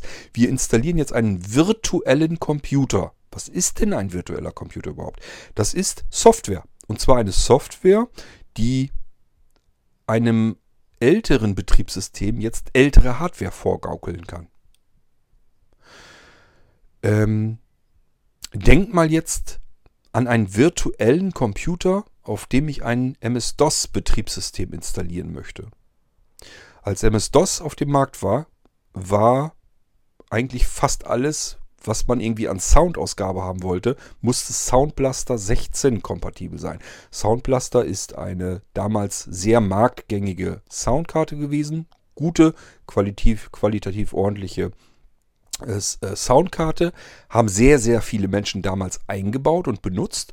Und dann ist es, hat sich das so ein bisschen verselbstständigt. Das heißt, die ganzen Softwareentwickler haben gesagt, okay, die Soundblaster, die kennen wir jetzt ja, die haben für die meisten Leute drin. Also unterstützen wir die in unseren Spielen und unseren anderen DOS-Programmen, die mit Audio irgendwas zu tun haben, unterstützen wir direkt. Du musst da jetzt gar nicht mehr unbedingt einen Treiber irgendwie was installieren. Das geht in MS-DOS ja nicht mal eben so. Also, ähm, unterstützen wir jetzt genau die Soundkarte direkt in unserem Programm. Jetzt haben wir ein Problem, wenn wir jetzt ein MS-DOS benutzen wollen auf einer neuen Hardware, würde ja gar nicht gehen, weil wir diese alten Soundblaster 16 Karten so nicht mehr haben. Nicht in der Kompatibilität schon gar nicht. Ähm, und das ist der Vorteil. Wir können jetzt unserem virtuellen Computer nämlich sagen, gaukel ich will hier ein MS-DOS installieren, gaukel diesem Betriebssystem vor, es sei eine Soundblaster 16 eingebaut. Jetzt muss man so ein bisschen Verständnis dafür aufbringen, dass jede Hardware eigentlich Software auch ist. Das heißt, unsere Soundkarte, da sind Chipsätze drauf, da sind so, so Computerchips drauf und in diesen Computerchips ist nichts anderes drauf als Software. Nämlich die sozusagen die Funktion, Funktionen, die Betriebssoftware unserer Soundausgabe und Eingabe. Eben die Software, die, die die Funktionalität der Soundkarte bereitstellt. Deswegen können wir diese Software nehmen und in einem softwareseitigen Computer zusammenbasteln und sagen, jetzt schnappt ihr einfach das Stückchen Software und gaukelt das dem Betriebssystem vor. Und schon haben wir einen virtuellen Computer, auf dem wir sagen können, wir stellen jetzt ein im Menü, in Einstellungen, wir konfigurieren uns einen alten Computer zusammen. Jetzt können wir das Betriebssystem auf diesen virtuellen Computer installieren und dieses alte Betriebssystem merkt gar nicht, dass es auf einem virtuellen Computer läuft, sondern sieht nur lauter alte Hardware, die es gut kennt. Beispielsweise eben die alte Soundblaster 16 Karte. Und siehe da, wir können sogar alte Spiele und so weiter oder alte Audio-Software auf diesem virtuellen Computer in unserem MS-DOS laufen lassen und es funktioniert sogar mit der Soundausgabe. Was passiert dort? Das Programm gibt es an die Soundkarte des virtuellen Computers durch, die Soundausgabe. Und das ist in dem Fall, sagt es sich, ist ja eine Soundblaster 16, kenne ich. Hier sind die Sachen, die du verarbeiten sollst. Und äh, der virtuelle Computer, der die Soundblaster 16 eingestellt hat für das virtualisierte Betriebssystem, nimmt die Soundausgabe an und wandelt das um und knallt uns das rüber auf die Soundausgabe unseres Windows 10. Sitzt also so, so, ein, ähm, so eine Art Umwandlung drinne, die das, die, die Sound ein- und Ausgabe übernimmt von unserem virtualisierten Betriebssystem, in dem Fall MS-DOS, schnappt die und wirft die rüber zu uns auf das Windows 10, wo ja unser virtueller Computer als Software drüber läuft. Und schon haben wir die Soundausgabe ganz normal in unserem richtigen Computer von einem Betriebssystem, das eigentlich gar nicht mehr auf diesem Computer laufen würde, auf einer Soundkarte, die gar nicht vorhanden ist. Ich hoffe, ihr könnt mir so ein bisschen folgen, wie das Ganze funktioniert. So, und das können wir natürlich auch mit anderen Betriebssystemen machen. Wenn ich euch einen virtuellen Computer installiere und einrichte, muss ich mir vorher überlegen, was kommt da für Betriebssystem raus, drauf. Und dann muss ich diesen virtuellen Computer entsprechend konfigurieren. Ich muss ihm sagen, du brauchst jetzt so und so viel Arbeitsspeicher, so und so viel Festplattenspeicher. Du hast jetzt den und den Chipsatz drinne, du hast den und den Controller drinne, du hast die und die Soundkarte drinne und alles virtuell. Also es gibt die natürlich nicht wirklich, sind nicht eingebaut. Es ist ja nur ein virtueller Computer. Aber wir haben einen großen Vorteil, die alt, das alte Betriebssystem, das auf unserer neuen Hardware, die real eingebaut ist, die würde da nicht laufen, läuft jetzt wieder. Und zwar in unserem virtuellen Computer, weil dort ihr alte Hardware, die sie gut kennt, wieder vorgegaukelt wird. So, und deswegen läuft Windows 7 auf unserem Nano-Computer, wo es normalerweise gar nicht laufen könnte. Es läuft dort auf einem virtuellen Computer. Jetzt haben wir das Windows 7 installiert in unserem virtuellen Computer. Und in unserem Fall, unserem Beispiel, der Anwender, der sich so ein bisschen beklagt hat, warum das langsamer läuft, der nutzt dort auch noch DOS-Programm. Das heißt, da muss auch noch mal eine weitere Schicht runtergegangen werden in DOS und da läuft dann auf dieser DOS-Schicht noch sein Programm. Jetzt überlegt euch mal, wir haben jetzt seinen alten Rechner, der ist vielleicht einen kleinen Tick langsamer, hardware-seitig. Der braucht aber nur das Betriebssystem, sein Programm und mehr muss es nicht tun. Auf dem Nano-Computer haben wir ungefähr die gleiche Hardware, die ist sogar ein bisschen schneller, die hat aber eine ganz andere Arbeit vor sich. Die muss nämlich jetzt das erste Betriebssystem, das ist Windows 10, und ähm, auf Windows 10 ein virtueller Computer, das ist Software. Ähm, die läuft auf dem Windows 10. Also wir haben erstmal die Schicht, wo normalerweise schon sein Programm laufen würde. Das können wir aber ja noch nicht, weil das auf Windows 10 nicht funktioniert. Da läuft also eine Software drüber, drauf, unser virtueller Computer. Dann läuft in diesem virtuellen Computer das eigentliche alte Betriebssystem, in diesem Fall Windows 7. Das ist also noch eine Schicht mehr. Das alles muss von der realen Hardware mit umgerechnet werden. Dann läuft darin noch äh, eine DOS-Schicht. Das ist auch nur eine Emulation im Prinzip von MS-DOS, äh, die in Windows eben eingebaut ist, integriert ist. Das ist eine untere Schicht einfach noch. Eine weitere Betriebssystemschicht. Und da laufen seine Programme drauf. Und das Ganze, da läuft jetzt auch noch ein neuer Screenreader drauf. Der wollte einen JAWS 2020 da drin haben. Könnt ihr euch vorstellen, was hier jetzt alles läuft? Wir haben es mit einer Hardware zu tun, mit einem Betriebssystem Windows 10. Auf dem Windows 10 läuft ein virtueller Computer und ein Screenreader auch dort im Windows 10. Da läuft zum Beispiel auch schon JAWS. Dann haben wir einen virtuellen Computer gestartet, der läuft jetzt auch noch in dem Windows 10. In diesem virtuellen Computer läuft Windows 7. Auf dem Windows 7 läuft nochmal ein JAWS und in diesem Windows 7 ist nochmal eine Schicht weiter damit er seine DOS-Programme laufen lassen kann. Die laufen dann auch noch. Hier muss also viel, viel, viel mehr gerechnet werden. Und ähm, das ist das Problem. Weiter geht's. Ordentliche Pause gemacht. Ähm, sind schon wieder einige Stunden vergangen. Ihr kommt da zu Gott sei Dank nicht dahinter und müsst nicht so lange warten, bis es hier weitergeht. Also, wo waren wir stehen geblieben? Also, das der Rechner, wo mehrere Betriebssysteme ja nun zeitgleich laufen müssen, inklusive eines kompletten virtuellen Computers, dass der natürlich viel, viel mehr rechnen muss. Und dementsprechend, wenn ich das mit einer realen Hardware vergleiche, wo nur ein Betriebssystem drauf laufen muss, habe ich es mit ganz anderen Verhältnissen zu tun. Wenn man das alles, was auf dem Nano dann läuft, auf den alten Rechner installieren würde, würde man nämlich erst richtig merken, wie langsam das dort wäre. Und so kann man dann auch feststellen und eins zu eins vergleichen. Man muss dieselben Situationen schaffen. Man kann nicht sagen, ich vergleiche einen Rechner, wo Software auf Hardware läuft, mit einem Rechner, wo Software auf Hardware läuft. Auf der Software läuft eine Software, die wiederum Hardware emuliert. Darauf läuft wieder ein weiteres Betriebssystem, also auch wieder Software. Darauf läuft DOS, darauf laufen die DOS-Programme und auf beiden Systemen laufen parallel zeitgleich noch zwei Screenreader ähm, und die ganzen Hintergrundgeschichten noch. Das ist eine ganz andere Situation, die kann ich nicht vergleichen. Und das, äh, wenn ich das unmittelbar vergleichen kann, das heißt, die Rechner stehen daneben und ich sage mir, mein alter Rechner, der läuft ja knackiger als der neue, wie kann das denn sein? Dann hoffe ich, dass das jetzt ein bisschen rausgearbeitet ist und man sich das vorstellen kann, warum das so ist. Ich habe mit dem Rechner, mit dem Nano gearbeitet hier logischerweise bei der Installation und konnte damit dem Windows 7 normal arbeiten. Das war jetzt nicht, dass das irgendwie langsam war und ich das Gefühl hatte, man kann da nicht mitarbeiten, sondern das lief schon ordentlich. Man kann da ganz normal mitarbeiten. Auch die DOS-Programme waren kein Problem. Aber ich habe die ganze Zeit mit dem NVDA gearbeitet und der ist einfach ein bisschen kerniger, ein bisschen knackiger, ein bisschen, ja, der haut nicht so viele Ressourcen raus wie beispielsweise ein dicker, fetter Screenreader wie JAWS. Ähm, das heißt, mir ist das auch erst ein bisschen behäbiger vorgekommen, nachdem ich das JAWS 2020 auf den virtuellen Computer installiert habe. Dann ist das überhaupt erstmal so ein bisschen träge geworden. Und wenn ich das natürlich mit, wie gesagt, einem real installierten System vergleiche, dann sind da natürlich auch Unterschiede bemerkbar.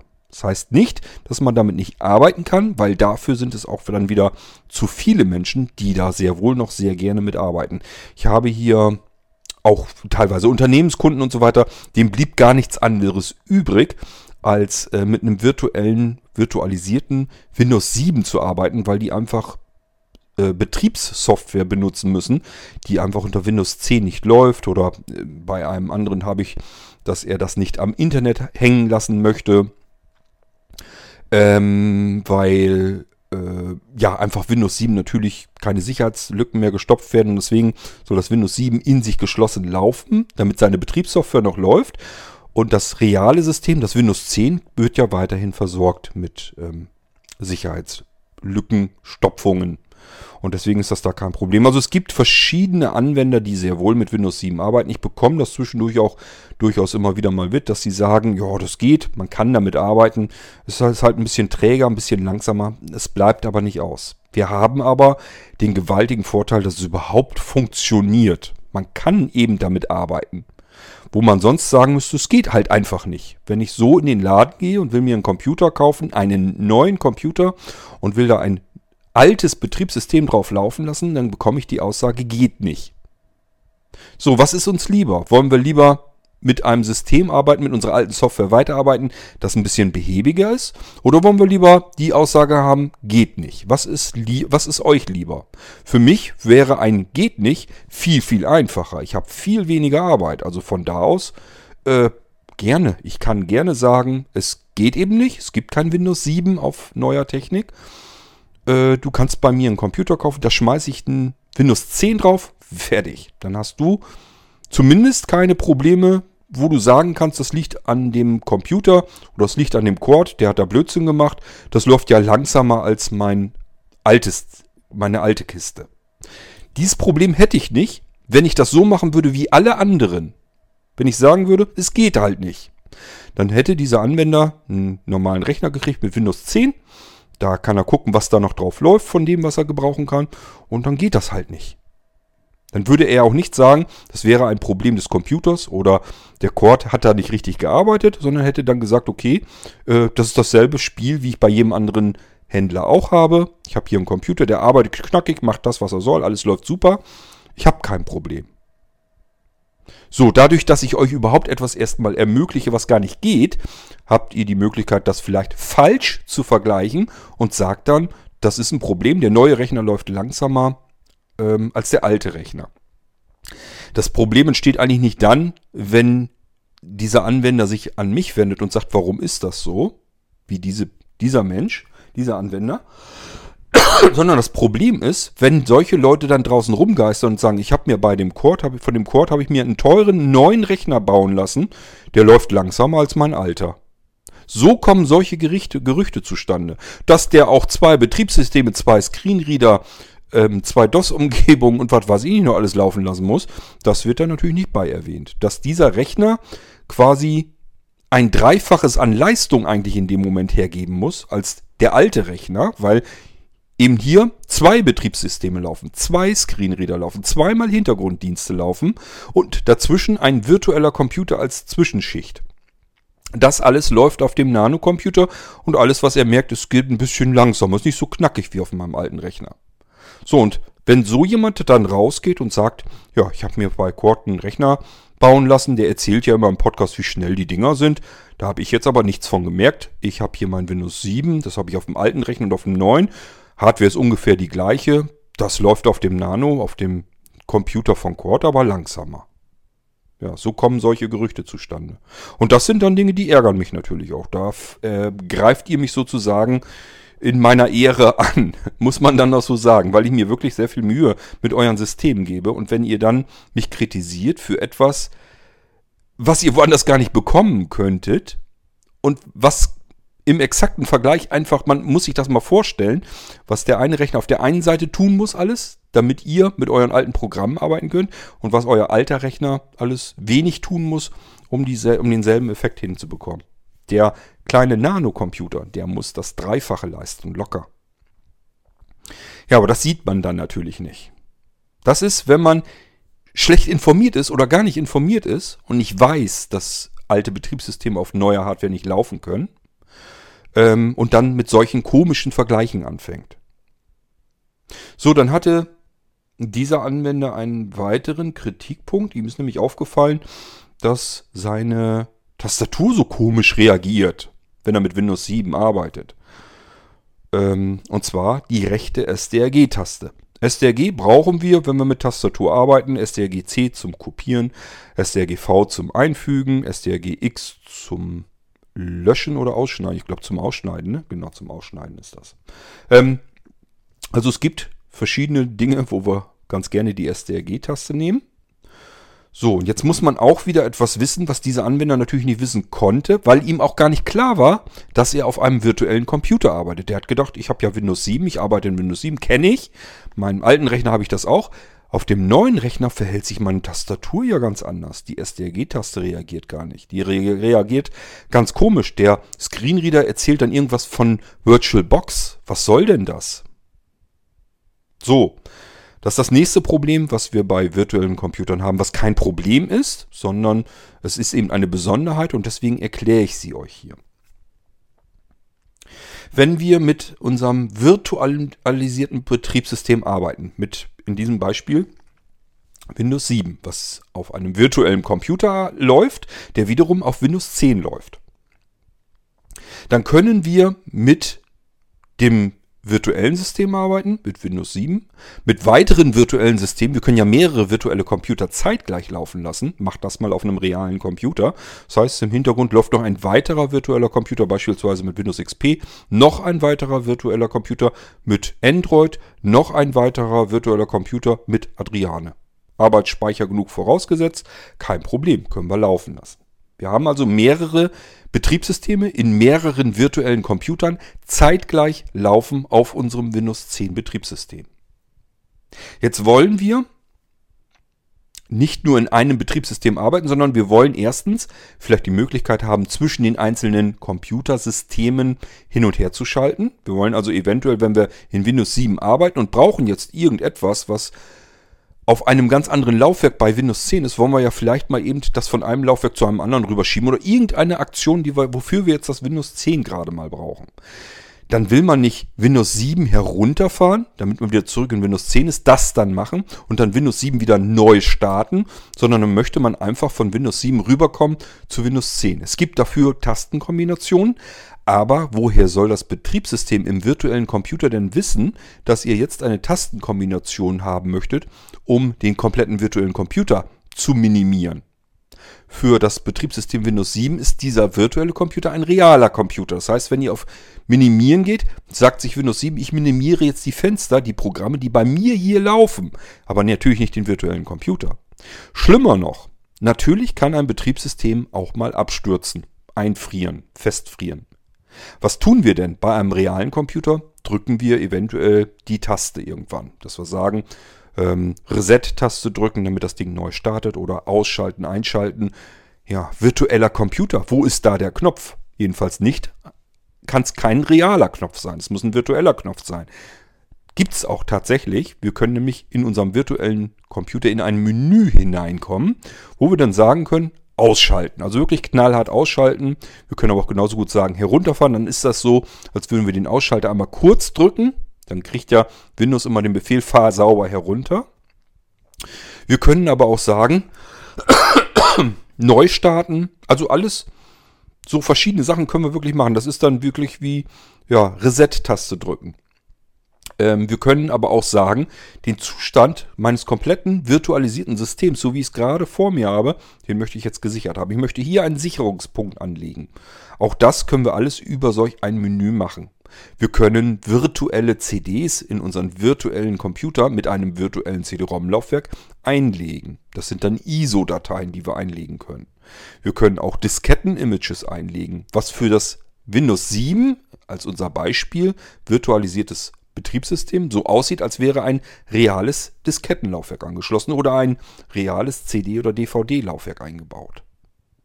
Indem wir ISO-Dateien in unser virtuelles CD-Laufwerk einlegen, sehen wir in Windows 7, ist, wäre das ein ganz normales CD-ROM-Laufwerk mit der CD drin. So, ich sage ja, es geht auch mit Disketten-Images. Kann aber auch sein, dass wir jetzt ein reales USB-Gerät haben, das wir in unseren virtuellen Computer rüberholen wollen. Wie wollen wir das denn machen? Wir müssen irgendwie an den virtuellen Computer herankommen. Und zwar an dieses Menü. Das geht über eine Tastenkombination. So, jetzt haben wir aber das eben schon geschilderte Problem. Wenn ich eine Tastenkombination drücke, dann geht der Tastencode an das Betriebssystem. Und das Betriebssystem sagt, beispielsweise, wenn jetzt die Tastenkombination SDRGM wäre, dann würde Windows 7 erstmal ein SDRGM kriegen und sagen, ja, ich habe hier nichts, was auf SDRGM irgendwie reagiert und würde vielleicht nichts tun. Das bedeutet, wir müssen ein, uns eine Taste schnappen und die ist die sogenannte Host-Taste. Und diese Host-Taste, die steuert die Funktionen des virtuellen Computers. Jetzt können wir in ein Menü kommen, weil wir eine Taste äh, bestimmt haben, die jetzt nicht mehr für das Betriebssystem zur Verfügung steht, für Windows 7 in diesem Beispiel. Also wir können also, wenn wir die STRG-Taste nehmen, nicht mehr STRG-C oder STRG-V drücken, sondern die will dann irgendeine Funktion des virtuellen Computers ansteuern. Und wenn es nur dazu gut ist, um das komplette Menü des virtuellen Computers zu öffnen, damit wir da in Ruhe aussuchen können, was wir haben wollen. Ist natürlich jetzt aber erstmal doof, wenn ich mit Windows 7 arbeiten will und bin es gewohnt, mit der rechten STRG-Taste zu arbeiten. Die ist Standard vorbelegt von VirtualBox und VirtualBox ist die Virtualisierungssoftware, die für die virtuellen Computer vom Blinzeln im Hintergrund arbeitet. Im normalen Alltag sehen wir davon nichts und haben damit auch nichts zu tun, sondern wir starten einfach nur Windows 7 und aus Zauberhand startet das Ding, steht uns zur Verfügung, wir können normal arbeiten. Aber nichtsdestotrotz läuft im Hintergrund natürlich eine Virtualisierungssoftware und das ist VirtualBox. Deswegen sagt der Screenreader auch VirtualBox, wenn wir sie nicht anders, anders belegt haben und die rechte STRG-Taste drücken. Dann sagt er sich, okay, du möchtest jetzt irgendwas mit dem virtuellen Computer tun. Also VirtualBox wird jetzt zuständig mit unserer Taste und je nachdem, was wir dazu drücken, können wir eine bestimmte äh, Funktion auslösen. Wenn jetzt jemand die rechte SDRG-Taste braucht, um SDRG C, V und X zu drücken und was man da noch so alles mitdrücken kann, dann müssen wir diese Taste umbelegen. Mir persönlich, für mich war das immer kein Problem. Ich habe immer so gearbeitet, dass ich mit der linken Hand die Shift, Alt und SDRG-Taste und so weiter bedient habe und mit der rechten Hand weiter auf der Zahlen, Ziffern ähm, und ähm, normalen Tastatur eben am Arbeiten war, auf der normalen Buchstabentastatur. So, und deswegen war das für mich so perfekt, dass die rechte SRG-Taste, die habe ich nie benutzt und deswegen äh, war das für mich so perfekt. Hat VirtualBox prima voreingestellt. Für die meisten kommt das offensichtlich auch hin, Denn äh, Oracle, der Hersteller von VirtualBox, hat sich natürlich auch was dabei gedacht, auf welche Taste kann man am ehesten verzichten. Die haben sich für die rechte STRG-Taste voreingestellt ähm, entschieden. Jetzt wollte dieser Anwender gerne, weil er es so gewohnt ist, mit der rechten STRG-Taste zu kopieren, zu einzufügen und so weiter, wollte diese Taste weiter benutzen. Was habe ich getan? Ich habe ihm geschrieben, ja, das geht. Du müsstest diese Taste umkonfigurieren. Du musstest die Host-Taste, das ist jetzt deine Host-Taste für den virtuellen Computer, die musst du einfach die Host-Funktion auf eine andere Taste legen. Suchst du dir eine Taste aus, die du möglichst wenig, möglichst selten benötigst. Und dann kannst du, da hast, kommt deine rechte SCG-Taste frei und du kannst sie ganz normal benutzen, wie du es gewohnt bist in Windows 7.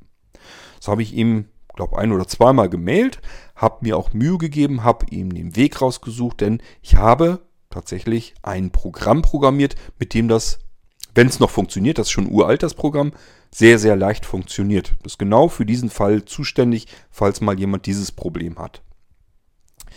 Standard ist, normales, normal ist es, wenn wir das so haben, brauchen die rechte STRG-Taste und das ist die Host-Taste. Ich will da normal mitarbeiten, das heißt, mich stört das jetzt.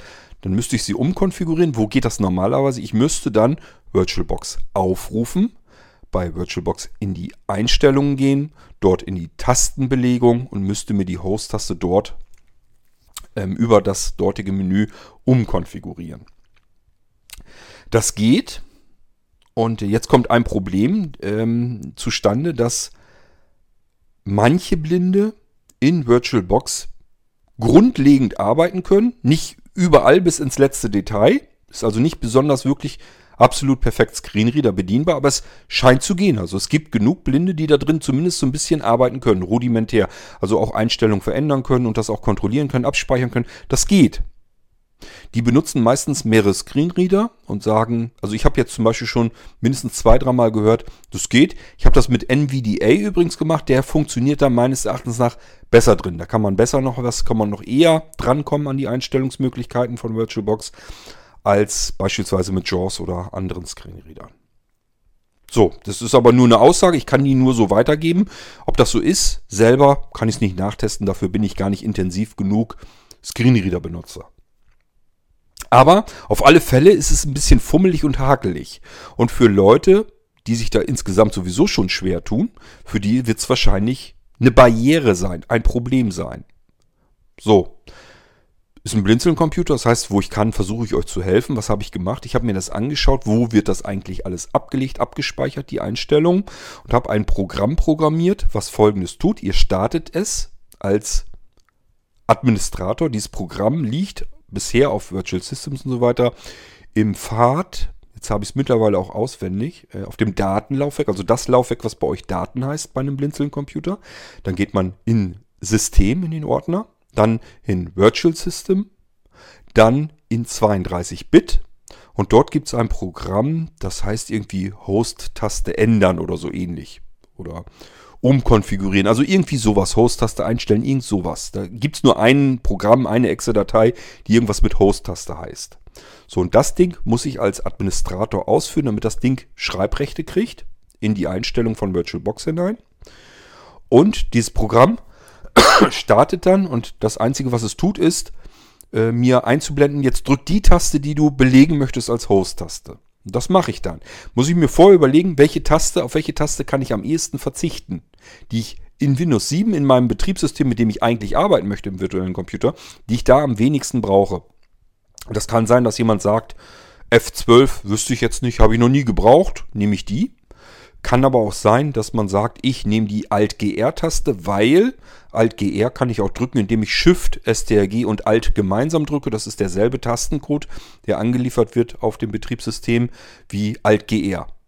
Das heißt, ich kann auf die Alt-GR-Taste gut verzichten, weil ich dieselbe Taste im Prinzip gedrückt bekomme, indem ich auf der linken Seite meiner Tastatur einfach mit den mit drei Fingern auf die drei Tasten in der Ecke haue, sprich auf Shift, STRG und Alt. Bekomme ich ein Alt-GR raus, sind beides die gleichen Sachen.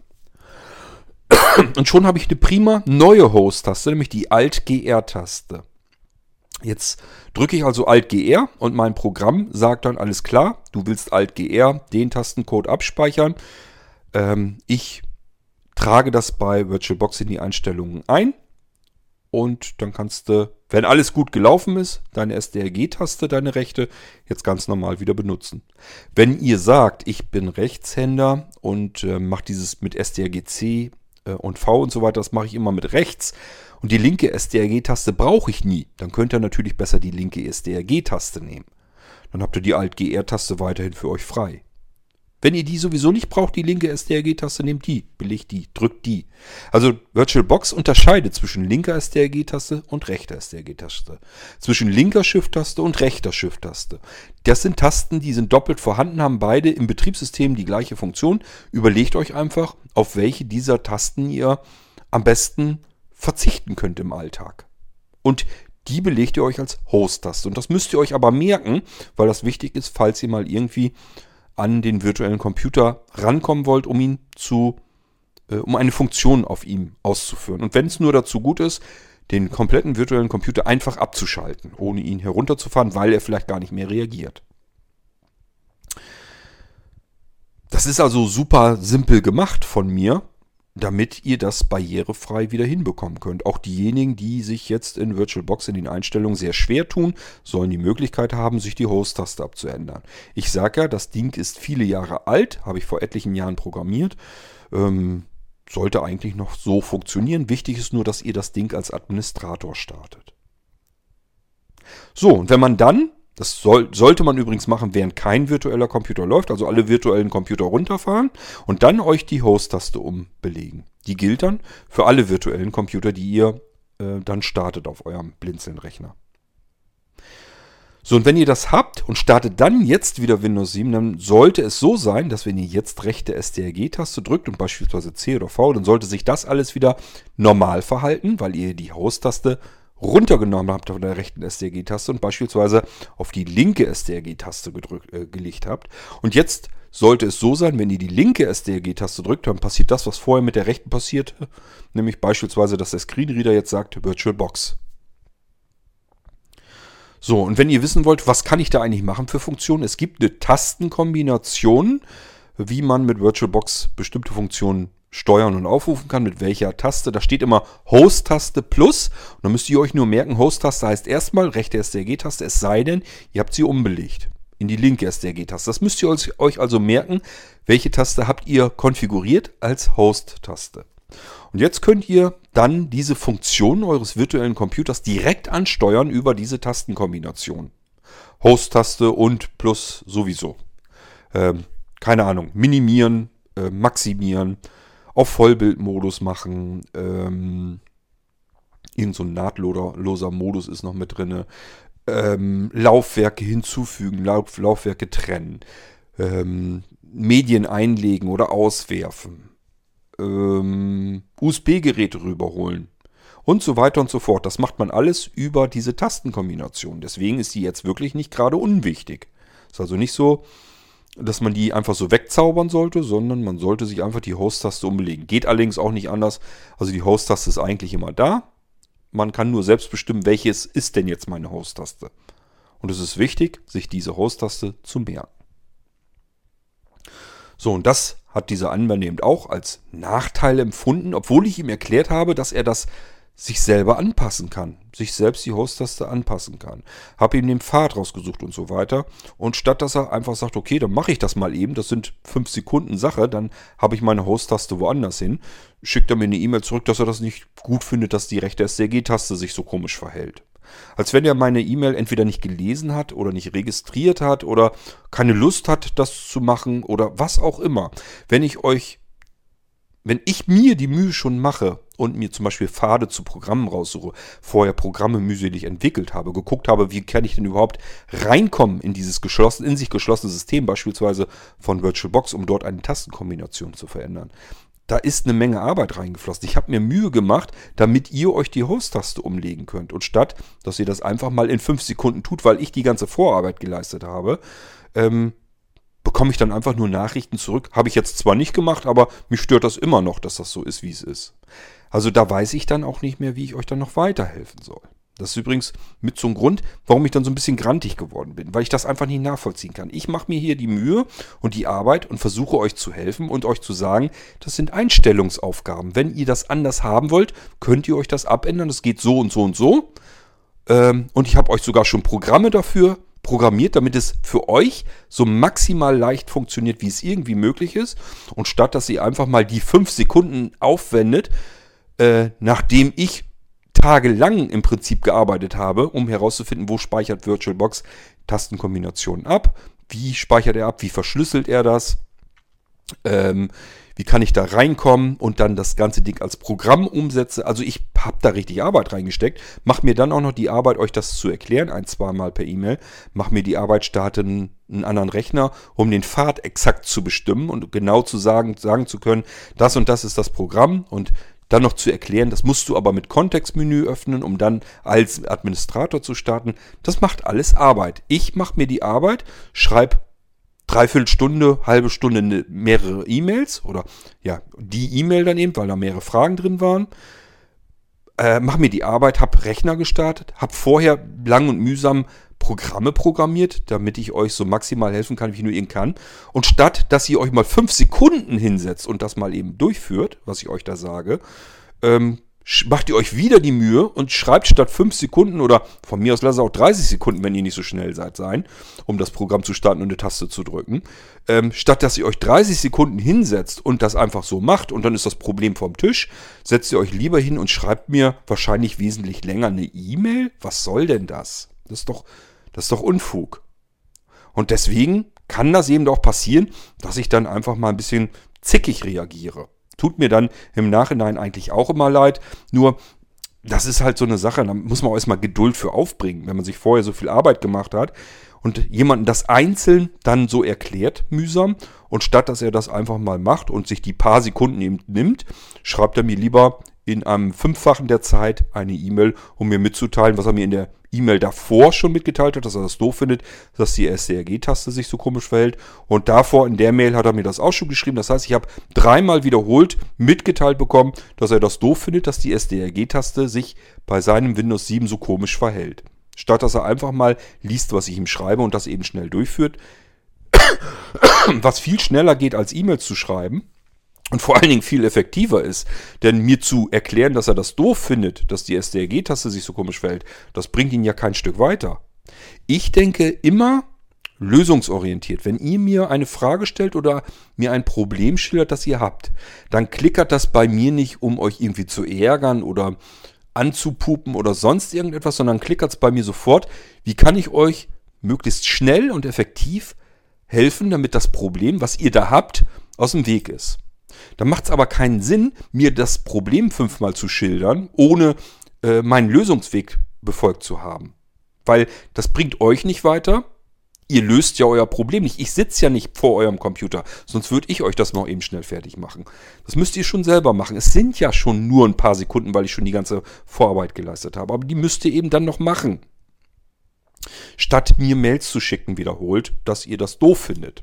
Das habe ich ja jetzt registriert, geht aber nun mal nicht anders. Und ähm, das Problem ist aber eigentlich kein wirkliches Problem, sondern eine Einstellung, die man innerhalb weniger Sekunden vornehmen kann. Ähm, ich hoffe, dass das mal so ein bisschen klar wird. Ähm, ja, und das sind die Nachteile des virtuellen Computers, die keine Nachteile sind, sondern es sind eigentlich Vorteile. Nur ist natürlich das Problem, wenn ich Apfel mit Birnen vergleiche, sprich Windows 7 direkt auf eine Hardware installiert, auf eine alte Hardware, wo Windows 7 eben noch unterstützt wird, ähm, im direkten Vergleich zu einer Hardware, wo Windows 10 läuft, plus Screenreader, plus virtuellen Computer, plus Windows 7 als weiteres Betriebssystem, also das zweite Betriebssystem schon, plus weiterem Screenreader, plus DOS-Programm, dass das dann nicht genauso schnell funktionieren kann, ist kein Wunder. Ein Wunder ist es, dass es überhaupt funktioniert. Normalerweise ist es so, dass die meisten das völlig problemlos verstehen. Wenn wir überlegen, ob ich das überhaupt schon mal hatte, den Fall, dass das einer nicht verstanden hat, was dieser virtuelle Computer für ihn eigentlich das für Probleme löst, die er sonst hätte. Nämlich, dass er seine alten Sachen gar nicht weiter benutzen kann. Kann mich jetzt nicht gerade dran erinnern. Mag sein, dass das schon mal gegeben hat. Ähm, dass Windows 7 Träger sich verhält und läuft, das weiß ich. Das kann ich aber nicht ändern. Und ähm, es läuft auch nicht wirklich träge nur von sich aus. Kann man so nicht direkt sagen. Meistens fängt das an, wenn ich die dicken Screenreader da zusätzlich noch drauf installieren will. Das scheint ein bisschen zu fett zu sein, zu viel zu sein fürs virtuelle System. Dann fängt er langsam an, dass er so ein bisschen träge ist. Das hat aber noch überhaupt nichts mit langsam zu tun. Ich habe hier von euch teilweise alte Computersysteme geschickt bekommen, die ich aktualisieren soll, wo ich einfach eine SSD einbauen soll und so weiter. Das ist langsam, wenn ich alte Computer hier habe, die ich euch wieder flott machen soll oder irgendwas Neues darin einbauen soll oder installieren soll. Das ist wirklich, da, da, da sind meine Nerven wirklich strapaziert. Das ist langsam. Das, was ihr habt mit den virtuellen Computern, das ist nicht langsam. Das ist nur nicht, wenn ich die Taste drücke, dass das sofort knack, knack macht, sondern dass vielleicht so eine Millisekunde vergeht, bevor das reagiert. Und der Screenreader reagiert vielleicht nochmal einen Ticken langsamer. Aber meine Güte, es funktioniert wieder. Ihr könnt eure alten Sachen auf neuen Rechnern laufen lassen. Und das auch noch bis in alle Zukunft, jedenfalls solange wie das alles so mit den virtuellen Computern weiterhin funktioniert. Ähm, ihr könnt neue Rechner haben und könnt mit euren alten Sachen weiterarbeiten. Das war mein Ziel. Ziel eindeutig erreicht und zwar so, dass es brauchbar läuft. Da arbeiten Firmen mit, mit diesem Windows 7. Die sagen mir auch, kann man da noch Geschwindigkeit rausholen. Es ist langsamer als auf dem realen Computer. Klar, geht halt nicht anders. Weil der reale Computer muss ja auch erstmal rechnen und der muss jetzt plötzlich mit zwei Betriebssystemen, zwei Screenreadern klarkommen und einem virtuellen Computer, der dazwischen auch noch läuft. Das ist eine ganz andere Rechenleistung. Die würde euer alter Rechner gar nicht so hinbekommen. Da wäre es so brachial langsam, dass ihr damit gar nicht richtig arbeiten könntet. Seid froh, dass das so läuft, wie es läuft. Es ermöglicht euch etwas, was normalerweise nicht mehr möglich ist. Das sind Blinzeln-Computer. Die ermöglichen euch Arbeiten und Aufgaben, die normalerweise gar nicht mehr gehen. Das müsst ihr aber auch verstehen erstmal überhaupt. Ihr könnt nicht einfach sagen, ich kaufe mir einen neuen Computer. Ja, jetzt läuft da Windows 7 drauf. Ich vergleiche das mal mit meinem alten Computer ja, das ist mein alter Computer ja noch schneller. Da muss man auch so ein bisschen überlegen, was ist die Alternative? Die Alternative wäre, ich kaufe mir bei einem anderen Händler einen neuen Computer und da läuft eben Windows 10 drauf und dann war es das. Dann habe ich eben kein Windows 7 mehr. Wenn das das ist, was ihr wollt, wäre das kein Problem. Dann kann ich das gerne so machen. Kauft Pure-Systeme, sage ich ja immer wieder. Habe ich viel schneller Geld dran verdient. Wenn es nur ums Geld verdienen geht, würde ich sagen, Windows drauf, weg. Nächster Rechner. Windows drauf, weg. Nächster Rechner. Windows drauf, weg. So machen es alle anderen auch. Ich weiß nicht, ob das die Lösung ist. Dann habe ich ehrlich gesagt keine große Lust mehr, überhaupt Computer einzurichten. Ich finde das so furchtbar langweilig und stupide. Aber man hat mit Sicherheit viel weniger Arbeit bei ähnlichen Gewinnen. Ähm, und weitaus weniger Anfragen, Supportaufwand und Pseudoprobleme, die keine Probleme sind, sondern die entstehen dadurch, weil ihr das vielleicht in dem Moment gar nicht so richtig verstanden habt, was ihr da eigentlich habt. Ja, das sind also die Sachen, die wir jetzt hierzu nochmal erzählen können. Jetzt haben wir, glaube ich, schon mehrere Sachen abgeklappert. Er hatte also das Problem mit dem virtuellen Windows 7 das Träger läuft auf, als, auf seinem realen Rechner, habe ich erklärt. Und mit der STRG-Taste, das habe ich euch auch erklärt, wie das gelöst werden kann. Das ist jetzt kein wirkliches Problem, das ist eine Einstellung. Eine Einstellung, die ich im Idealfall, sofern mein Programm noch einwandfrei funktioniert, innerhalb von einzelnen Sekunden gelöst habe. Programm ausführen als Administrator, Taste drücken, wo die Host-Taste drauf konfiguriert werden soll, fertig. Virtuellen Computer starten, STRG-Taste rechte funktioniert wieder gewohnt und die Taste, die ihr belegt habt, das ist jetzt eure Host-Taste. Damit könnt ihr den virtuellen Computer direkt ansteuern, seine Funktionalitäten. Ähm ich glaube, ich habe, was das angeht, dann hier alles abgefrühstückt und ähm, ja, ich war, wie gesagt, am Überlegen. Auf der einen Seite lösche ich ungern komplette Episoden, schon gar nicht, wenn sie anderthalb Stunden sind. Das hat ja auch viel Arbeit gemacht.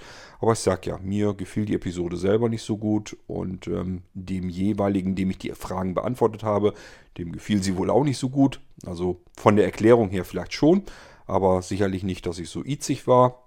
Und ähm, deswegen habe ich mir gedacht, okay, ähm, ich will Ihnen jetzt auch da nicht ein ungutes Gefühl machen, also löschen wir das Ding einfach. Habe ich eben anderthalb Stunden in den Papierkorb gesprochen und mache das nochmal neu, allgemeiner, ohne dass ich schlecht gelaunt dabei bin, weil ich schon wieder die dritte E-Mail völlig umsonst geschrieben habe und das jetzt nochmal alles prüfwarm erklären muss. So, und dann haben wir nämlich noch eine andere Geschichte, aber da machen wir eine extra Episode draus. Da geht es wieder um das gute alte Microsoft Office. Das war es also erstmal mit diesem Irgendwasser zu virtuellen Computern. So ganz allgemein, es geht hierbei nur reinweg um die Nachteile von virtuellen Computersystemen. Sie sind im direkten, unmittelbaren Vergleich mit einem System auf einem realen Computer, virtuelle Computer, reale Computer, einen kleinen Tick behäbiger, einen kleinen Tick langsamer. Wenn ich die beiden Geräte nebeneinander stelle, merke ich das sofort.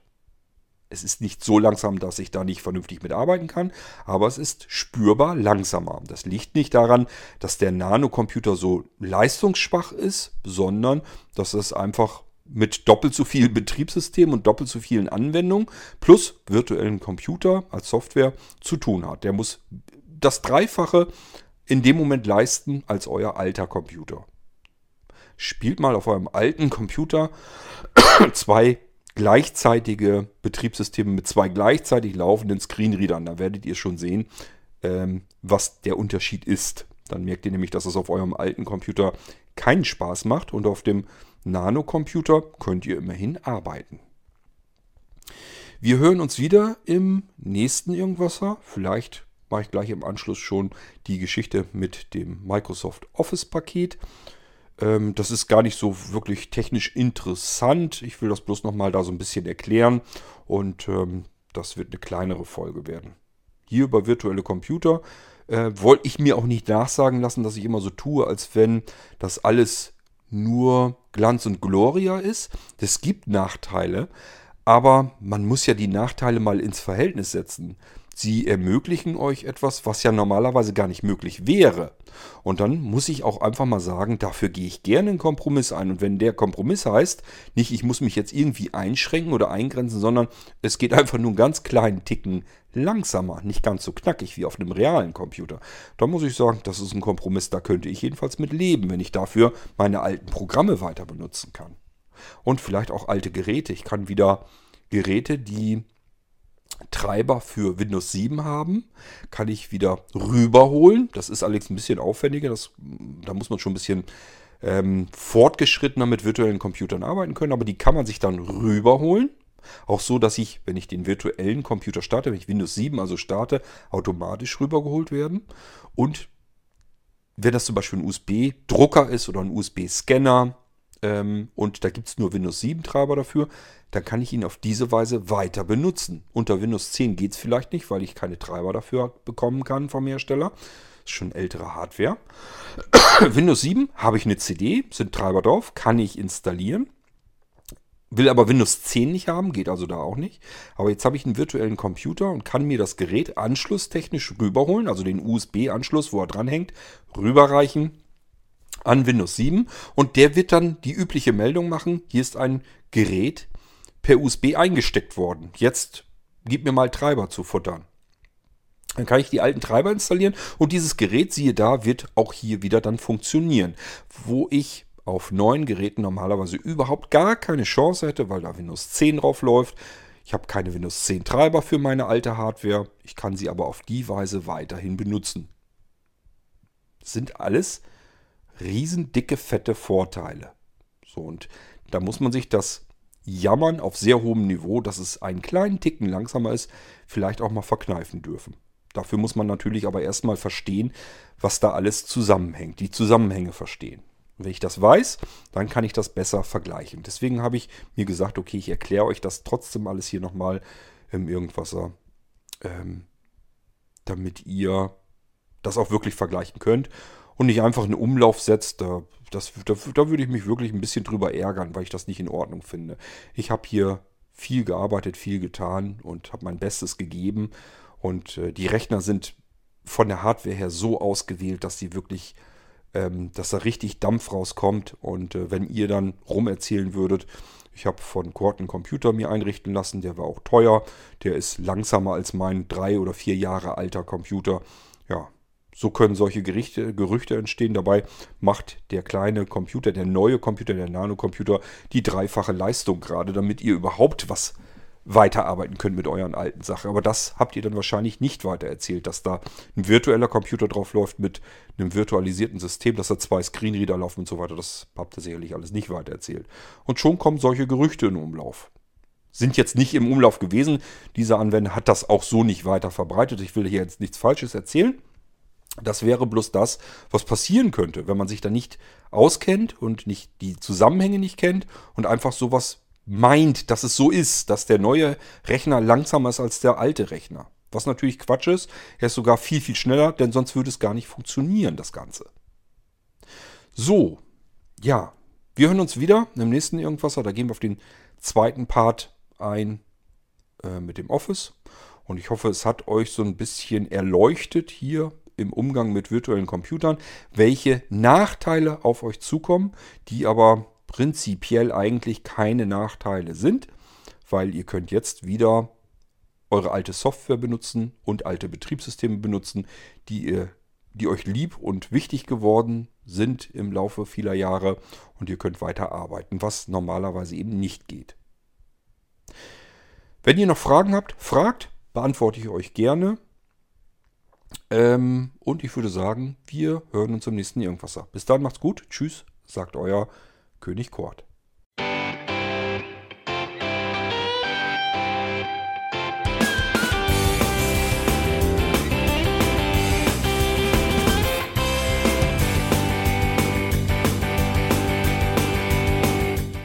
Das war Irgendwasser von Blinzeln. Wenn du uns kontaktieren möchtest, dann kannst du das gerne tun per E-Mail an podcast.blinzeln.org oder über unser Kontaktformular www.blinzeln.org. Blinzeln schreibt man in unserem Fall immer mit einem D in der Mitte. Wenn du möchtest, kannst du uns sehr gerne auch einen Audiobeitrag auf unseren Podcast Anrufbeantworter sprechen. Der hat in Deutschland die Telefonnummer 05165 439 461. Und wenn du uns aus dem Ausland anrufen möchtest, dann ersetze einfach die erste 0 gegen die 0049 für Deutschland. Wir bedanken uns für dein Interesse und freuen uns schon darauf, wenn du auch beim nächsten Mal wieder mit dabei bist.